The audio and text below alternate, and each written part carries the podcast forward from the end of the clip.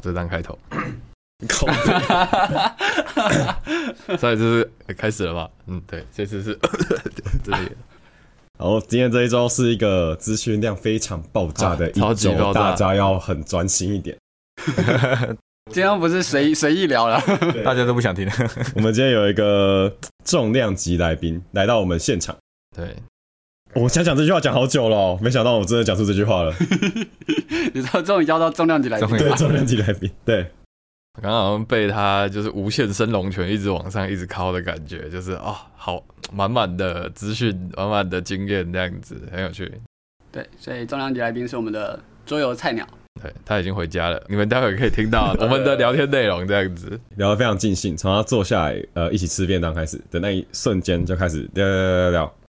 没有听过哇，甚至要到阻止的程度，就说啊，你先不要讲这个，这个感觉先不要先不要，待会再讲。对但基本上话题是聊不完的。啊，对，基本上就是都对桌游非常热爱，然后也在这个领域很有耕耘。对他有一段我们没有接触到的那一段历史，因为他比较早嘛，对像是他刚刚聊到那个过去的机制的部分。对，其实有玩过比较早的游戏《玛雅》《大国崛起》都会蛮有感的，但是就会觉得，哎、我好像没有经历过那时代，因为像在听历史故事的感觉，我觉得很酷。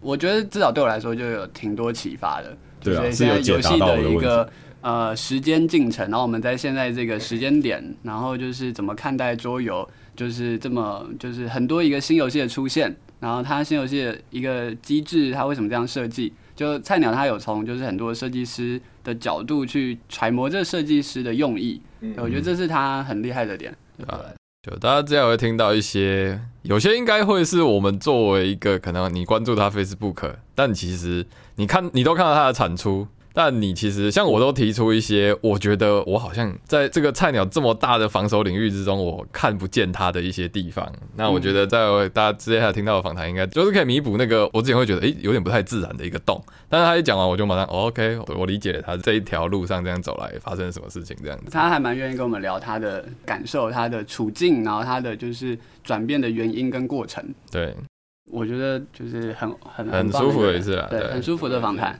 我觉得今天聊下来，就是会有很多，就菜鸟他在这几年中坚持做他的一个 Facebook 累积下的经验，对，嗯然后会在这就是接下来的一个呃访谈吧。虽然我觉得不太像访谈，比较像是就是他一直在个人表演，对他一直在秀，康宝康宝对，然后我们就是像一个学生一样，就在旁边听，然后说嗯嗯嗯，记笔记，记笔记这样。对，也不到这样子，也不到这样子，对。对我来说就是一个呃很有内容的前辈在讲话。好，那我们就进主题喽。要破题吗？好，破题。好，我们今天 非常的特别，我们今天有一个重量级来宾，对他连续两个礼拜来到我们的城堡这样子，最辛苦他的就是来到这里要爬六层楼梯，辛苦了，辛苦了。太辛苦了吧？对，最大的障碍，还有你没有问我有电梯吗？哦，没有，我那时候在邀请菜鸟的时候，也想说，哎、这个要不要写上去？我说不要啊，写上去说不定就不来了。是个惊喜，对，对对，但我看到六楼就隐隐然觉得，好像越想对有什么大事不妙的感觉。对对，而且这个区域感觉好像就是只有没有电梯的，对对欢迎来到六楼的桌游拌饭，工作室，是，是啊没有鸟飞进来的梗了。呃，我每天都要找一个梗。哎，鸟总自己跑进来啊！对我真的不对，我是自己跑进来的，我直接丢冠题说，哎，我可以来上你们节目吗？自己跑进来。好，那今天呢会跟菜鸟一起聊天，嗯，我就不用看反纲嘛，反正是假的，对不对？欢迎来到桌游拌饭，我们一起来聊桌上游戏。呃，菜鸟是在品味机制这件事情嘛。像我，我觉得很有趣的是，菜鸟会常常拿一个词叫幻术这件事情。嗯嗯嗯嗯，就是我玩游戏，我不会想要去，我甚至不会意识到幻术这件事情。幻术是什么？是宇智波还是宇智波，宇智波，还是换成数字？Magic 不是，呃，就是幻术，其实就是英文，我觉得比较准确，叫 trick，哦，就是一个 trick，一个戏法。对，一个戏法，就设计师做的一个 trick。那我觉得 trick 是游戏重要的调味，嗯，因为很多欧式游戏玩家享受的是还没看破，就是揭破它的过程，嗯。想要破解它。尤其是像那个蓝斯这样子，就比较重度的，你就想说我要找到必胜方程式，嗯，一定有必胜法。对，就是你可以听到说蓝斯平常在聊天，他会提出的可能都是一些比较偏机智的一些对品味对对对，那幻术我常讲幻术其实就是那个 trick，但 trick 的意思也就是说它是设计师的一个外面的包装啦。如果你的 trick 做得好，那所谓做得好的意思是说没有平衡上的问题，然后或者是也没有什么让玩家诟病的问题，那那个 trick 就会是 magic，哦，哎，就会升级。嗯，所以例如说主题跟机制没有办法切合，那是一个 trick 没有做好。呃，如果只是主题跟机制没办法契合的话，我都会觉得是编辑的问题。哦，哎就是包装的问题。对包装编辑的问题，但是 Trick 的本身比较像是，比如说，呃，我举最近的一个游戏好，诶，这样讲完那个游戏是不是就没人买了？我们可以考虑这段要不要解掉啊？考虑而已哦，考虑而已啊。菜鸟还有在怕的吗？啊，我讲我讲，比如说，呃，最近有一个呃比较 And Dice 第二个游戏就是那个四方之地印加地，还好我没买。马上马上才就马上就有人我了。没有叫大家不买，我先讲，这时候就要消毒。我觉得它是好游戏，我在评论里面我会写说它是好游戏，但是像它很明显，它就是那个 trick 就是会被很容易看破的游戏。哦哎，因为如果有玩过那个游戏的玩家，就可能会有一点理解，都会觉得它好像是以公摆为主的游戏，工人摆放为主的。后来我发现这个游戏公摆根本不太是重点，就工人摆放这件事，他把公摆系统做得很复杂。然后很多选择，啊然后比重又很重，因为那个游戏是玩家轮到你的时候，你要么就放工人，要么就要像波多黎各一样做所谓的祭司行动，就哦走一到两个，你做主行动，其他人就 follow 做副行动，比较那个哦把这两个合在一起他。把这两个合在一起，哦所以你一看规则是不是很兴奋？哦，工人摆放加波多黎各，这是不是可以跟就是风行动对对对对。然后等到你玩完两三次以后，你会发现，哎，这个游戏必胜方程式只有一条，哦，哦，你一定就是可能要拿挂布，嗯然后你你拿了石头就一定要盖阶梯。如果你不这么做，你做别的那就很挑战。你可能要就是运气要很好，或者是你做别的刚好有搭到你的起始的资源牌。嗯那像这种 trick 呢，我就会觉得是它是比较单一的、比较薄的，它比较不耐平，就是不耐玩。它路线路线太单一了。对，那一旦玩家看破了，可能乐趣就会降得很快。哦他可能每次玩这个游戏以后，就是固定固定先做这个，再做这个，接下来我一定要这个，再这样再这样，他就可以，霸凌还没有看破的人。对他就可以霸凌还没看破的人。但我不会因为这样就说它是不好的游戏，因为。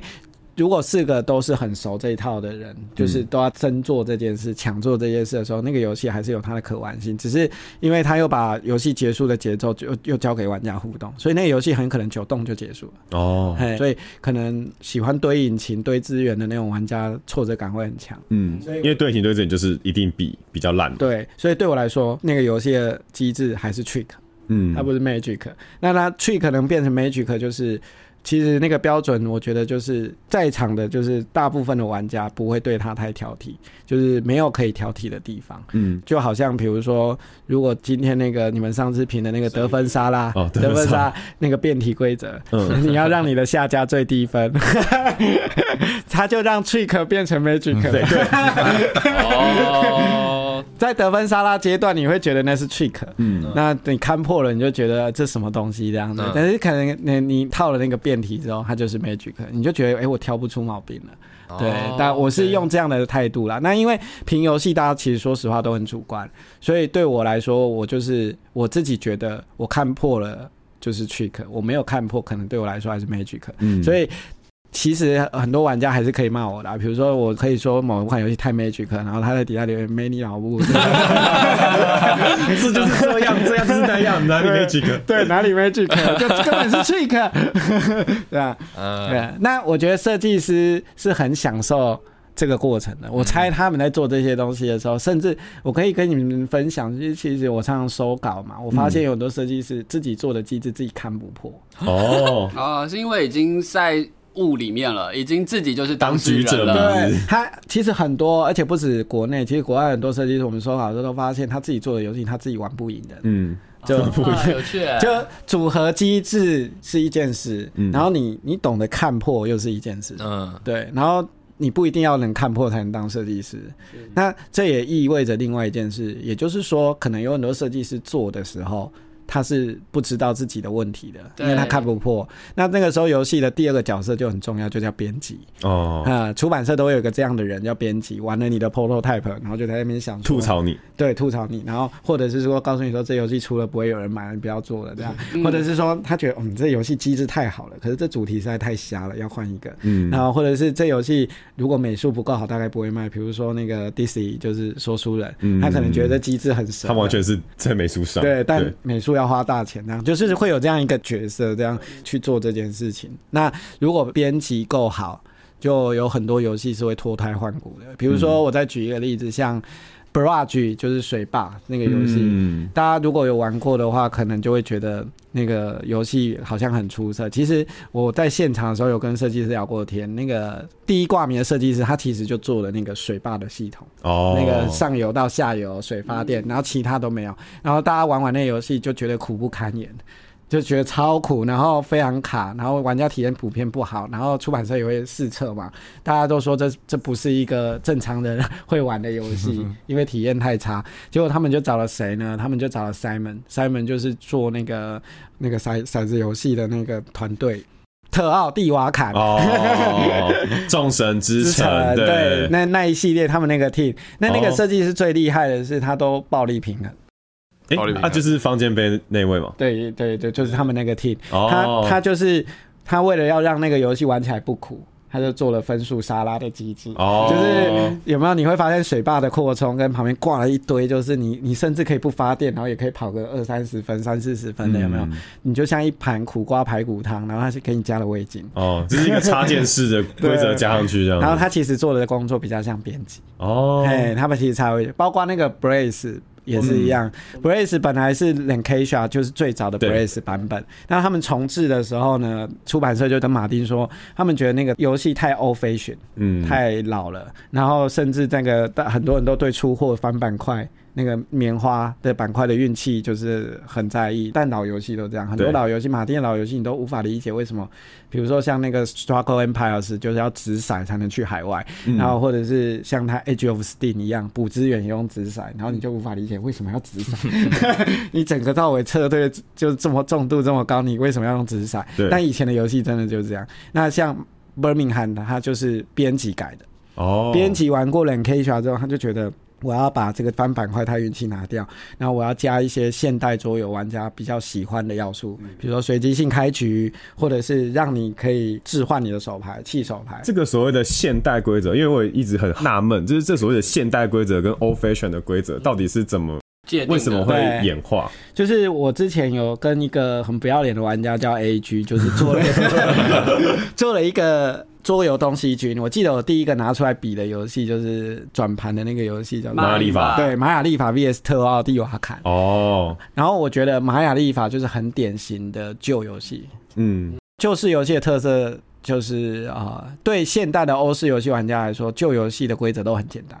就轮到你，你的动作选择大概不会超过三个选择，嗯，就三选一，对对，然后就一二，只是收人放人，对，然后再来就是前后不会再给你什么 extra action，你还可以在 action 再加些什么或者什么，是指没有 combo 的感觉。对，就是它也不是 combo，它是说就是你动作很简单。那像现代游戏呢，它给你的组合手段会相当多。嗯，比如说轮到你动作十选一，哦，然后我觉得像方尖碑就有这种感觉。对，然后动作的前后还可以 combo 这样子。对对对。但是旧游戏因为这样子学习曲线比较低，但是它的这个后面的那策略贯穿度会要求的很高。什么贯穿度？就是说你一定要从头做到尾都要做得起来。都要串的好，比如说一条得分链上要做 A B C D E，你都要规划好。对你每件事都要做到。那这样会不会使它的容错度也变低了？就是比如说中间被卡，我靠，A B C 的 C 被拿走。是，所以这种比较老的传欧式游戏很多都是呃容错是不高的，哦，然后甚至也没有后缀的。嗯，但是老手会很享受。其实有点让我想到农家乐的感觉，虽然农家乐其实对有些人来说可能没有很老。嗯。对，但是他他就让我感觉说，农家乐可能有十件事你必须做，嗯嗯，对，那万一你漏了一两件，你可能就是废这样。对，因为农家乐的玩家，你看他最后都在算嘛。他说我如果一场游戏要五十分才会赢，对。其实我大概我要拿几幕，我然后我要升几只，然后我要干嘛，然后我要哪些牌，他其实已经想好整场要做的动作就这些，嗯。他剩下的就是想办法在这个玩家互动中把这些执行完毕。凑到。对，对对。然后再加上那个季节卡的顺序，有时候可能那个调换就是一点点。很少的，是对对对，那老玩家会很享受，因为他们都很熟，嗯。所以他而且通常老式的欧式游戏是有很明显的套路的，哦，比如说像像玛雅历法，它就是有有什么资源流、有骷髅流、有玉对米流嘛，直对不对接看得出？来。对，所以玩家们就知道哦，你要玉米是不是？你要玉米是，我这场不玩了啦，卡死你。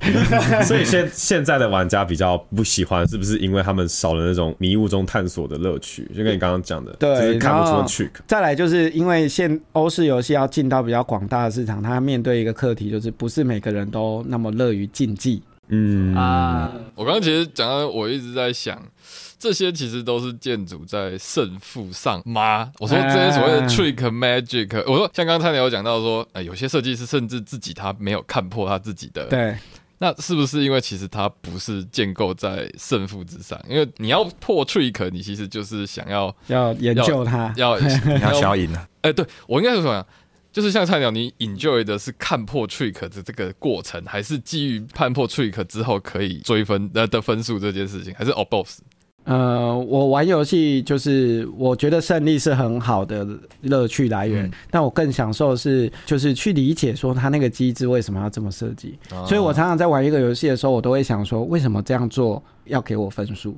哦，哦，为什么设计师要做一个这么奇怪的行动格在这边？这是主题上的还是机制什么都会有，就是主题机制都会有，包括甚至机制玩完整个游戏玩完，就是说他为什么要套这个主题，是因为这个机制本身就跟这个主题适合很贴合之类的。嗯对，我会去想想这些事情。那刚刚讲到那个游戏新旧玩家比较，我们就回来讲特奥蒂瓦坎。就特奥蒂瓦坎就很明显，它不像那个玛雅历法。特奥蒂瓦坎是一个，你知道，它其实不卡，玩过的都知道，就几乎是每个人在那边抛骰子。嗯那你有些某些特殊的行动，虽然会被卡住，但是它都给你容错的代价。比如说你在做些什么，就可以把它挤掉。你要准备的只是更多的资源。成本？然后再来是现代游戏非常喜欢分数沙拉，啊你知道为什么吗？因为它让你算不出来，哦，所以多一层，多一层要算。因为算的数字太大了，嗯可能你。我我我这样子就可能把某些设计师他他的幻术讲出来。有很多设计师我们在测 prototype 的时候，我们都会说哦，你这个可能不太平衡。他说那这样好了，接下来所有的分数本来只能拿一分，我们就乘以三，然后这边乘以四，这边乘以五，这样算出来就是几百分。所以你很难去算说对手这一栋三十分到底，是我大概也会干这个事情，我就是哦，那这样就好了。而且乘以三很爽啊，玩家就觉得你玩一个游戏之后只得到二十六分，跟你得到两百六十分，爽度不一样。所以回馈感的问题，所以现代游戏你就会发现，怎么好像比较新的游戏玩一玩都是两几百分，几百分。其实就跟现在就跟游戏的进展一样，以前你的 RPG 游戏打一下是十滴血，现在都是几千几万，没有，几百万。迪亚波罗三是几十亿、几百亿在跳的，它已经不是数字，它是一三一亿，写国字可以看的。然后现代的欧式游戏也比较喜欢，就是多路线，对，让你去就是不要被卡死。其实就是提高容错度，然后甚至适当的提高后追，所以你也会在很多现代游戏发现它排库有阶段设计，嗯 Phase One、Phase Two、Phase Three，所以当从我们看到一个游戏它做这种设计，Phase One、Phase Two、Phase Three，卡牌却没有强度变换的时候，我们就会觉得很奇怪，我们可能会就会看得更仔细，说它是不是要改变路线或改变类型。但基本上现代游戏的欧式游戏都会朝这几个方向，其实他们的目的很明显，他们希望更多呃不是那么。竞技类型的玩家也愿意进入到欧式游戏的圈子来，然后不要那么快就被挫折，不要第一圈就被惨烈个什么一百分，或者 可是多路线有时候其实它是一个假象。嗯，就像你刚刚说的，其实有的路线它设计起来就是烂。像我之前玩一个，请给我成套收集，谢谢。像我之前玩那个 Village 的时候，它里面有一个旅行的路线，但是我们玩了好几次之后，发现旅行就是烂啊。村庄嘛，对啊，对啊，对啊，旅行是绝对烂。所以后来他出了扩、改良改良，所以所以我每次看到这种路线很多，我都会觉得哦，这是不是有假象？嗯嗯，对对对，那那就是一个 trick，嗯，那就是对我们来说就是一个 trick，就是像我们常常遇到这件事的时候，我们都会做一个假设，到底设设计师设计这个游戏是希望大家多路线呢，还是希望大家都只做一条，然后比谁做得好？然后我们会想这件事，这时候才会认真去算配分，才才会才会在那边算说，哎，你看你我在这边做三栋才几分，你这边做三栋几分？对对对然后我们就觉得设计师。那我们就会想说，那他放这个干嘛？然后我们找不出结论，通常最后只有一个结论，就是让还看不懂这游戏的人，就是 对我来说，就像我可能我对胜负没有这么执着。对对我来说，我哦，像 V G 哦，他多了那条线，我可能就是会想要去玩玩看那条线的人。嗯当然，你玩过头，你就靠，他到底在干嘛？但或许在一开始的体验，maybe 它是有效的，就是他玩阿妈妈特不卖书，只收学生，好了，这是一个错误路线，但是但是一对定要拿出来讲。但其实这也有提到，我最近就是跟那个阿月路做保健室的时候，有提到一个欧式游戏玩家。假设你是喜欢欧式游戏玩家，我们都会鼓励，尤其是很多前辈会在书里面写这样，是说鼓励欧式游戏玩家就是呃求胜而不好胜，嗯，对，因为因为求胜是一个尽力的过程，就是代表你你有对得起桌上的人嘛，对就是你要尽力嘛，总不能至少你没放弃。对。总不能你不能捣乱啊！一个采资源游戏从头到尾你就一直采资源，采资源都不换分的啊，对对对或者是把大家的牌都拿光，嗯就是 捣蛋鬼玩家，你知道为什么很多欧式游戏都会告诉你说资源其实没有数量限制？以前不是这样的哦，哦老游戏以前很多的规则是，你有没有发现都说资源是有限制的？对啊，现在都会写说，哎，你可以拿别的东西代替。对对，以前老游戏是这样，你拿光了，大家就觉得没了，玩农家乐把石头卡光，哎，不要拿，对，这游戏就就毁了。大家都不要换，大家不要换。对，很多时候是防呆，就是防止玩家毁掉这游戏。哦好，那。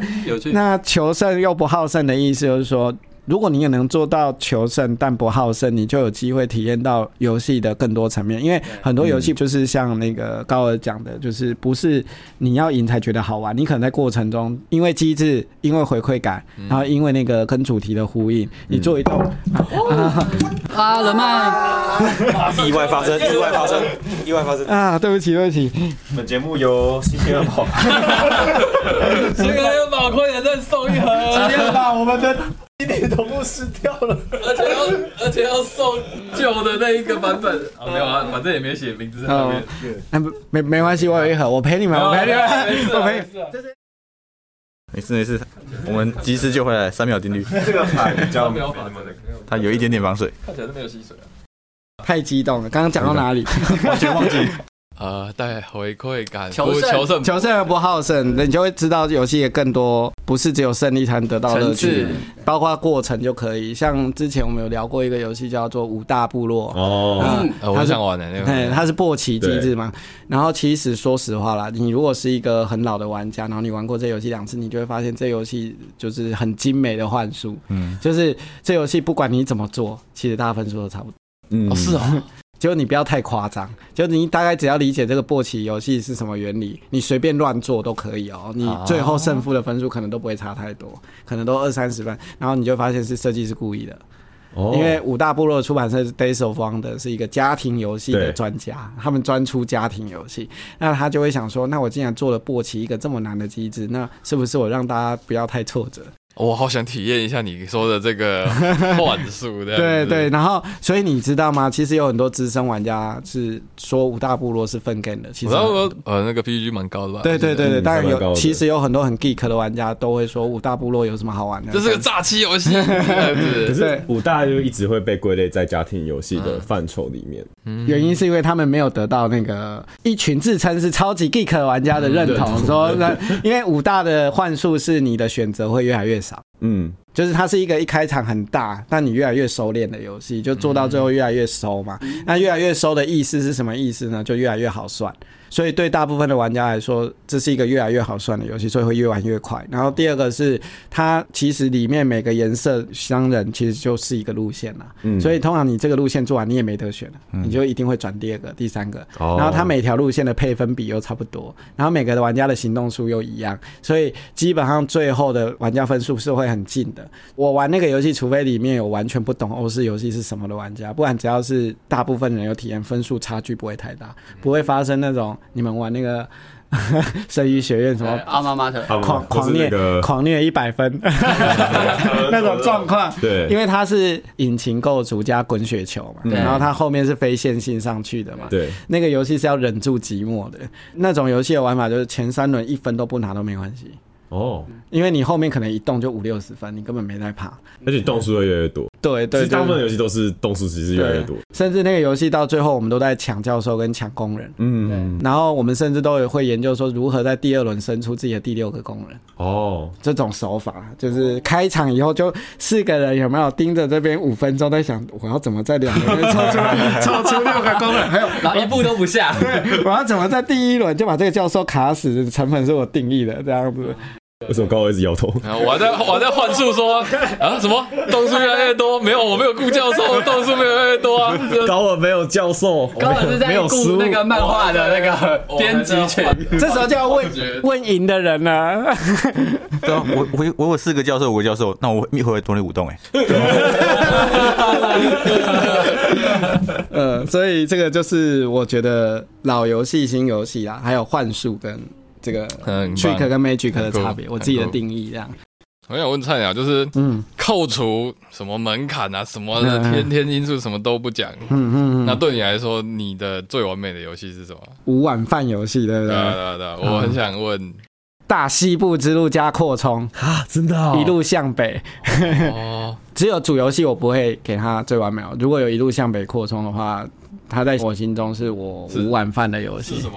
我想知道这是什么让你可以这样子直接就说它是一个嗯完美的游戏的？是有有两个主因啊，第一个是这个游戏是我第一次自己看规则嗯，教学，而且是教学，哦，嗯，看规则加教学。初恋的感觉。初恋，初恋最美 对，从无到有哦，就什么都不知道，而且那个时候我看的是英规，哦，哎，对，从英文规则看完到教大家那怎么玩也是大概，五年，四五对对对。年前嘛，对不对，对？然后还拼命刊物这样，前面两场都玩错了，哦。就是有一堆的细节细节，嗯。对，会漏失这样，这是第一个事情。呢，就是刚刚蓝斯讲，真的是初恋。然后第二个是这个游戏勾起了我一个很好的回忆，是你知道，其实我以前小时候，大家我不知道有没有玩过大富翁，那我每次教新手玩大西部之，其实大家如果有玩过会知道，大西部之物的规则复杂度真的有点高，就是细节很多，但玩起来真的就是对。赛跑游戏，对，然后但是都被我们玩成大富翁，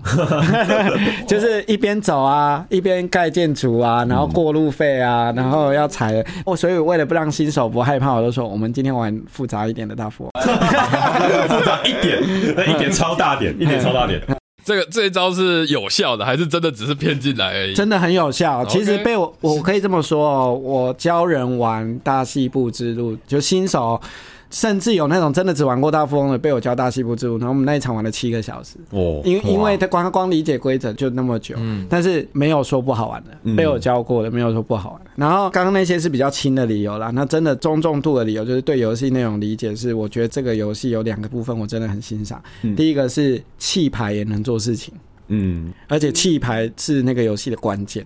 大西部之玩过的玩家都知道，像 Dominion 这样有一个自己的牌库，那就都是自己的牛。牛嘛，对自己的牛牌，然后你在执行事情的路上，可能会要求你要弃掉某些牌，就像成本一样，然后做事情。以前我们很少玩过游戏是弃牌是关键的，嗯就是我们通常的玩游戏都在想说我要什么牌，我要对。构筑什么牌。那个游戏是包括我不要什么牌，你都要想，嗯，就不是我不要的就丢掉。伯明翰，伯明翰也是这样。伯明翰有些动作是你要，就是你一定得出牌才能。但是你那个是你想要保留你某些后面的牌，保留你不想弃的牌。对他他没有弃牌可以用啊。对，然后大西部之物是你那个最不想要那个牌，反而是你构筑行动链中很重要的几个点，你一定要留住的。这是第一个，就是它让弃牌真的很有意义。第二个是这个游戏的结束游戏的节奏跟大家分数的高低完全取决于玩家互动。哦，就是哦那那个游很多游戏我们都讲完说，就是你打完几分，比如说我们都可以结束，都可以拉出一个关节。呃，策略游戏玩家每次听完规则，第一个问的问题是这游戏要赢大概要几？嗯，他们觉得每一栋大概平均会有几分对的？，大西部之路没有，嗯，就是很多人，如果你对大西部之路游戏的理解是你拿到一百三就一定会赢的话，我就会跟你说你玩太少了。嗯。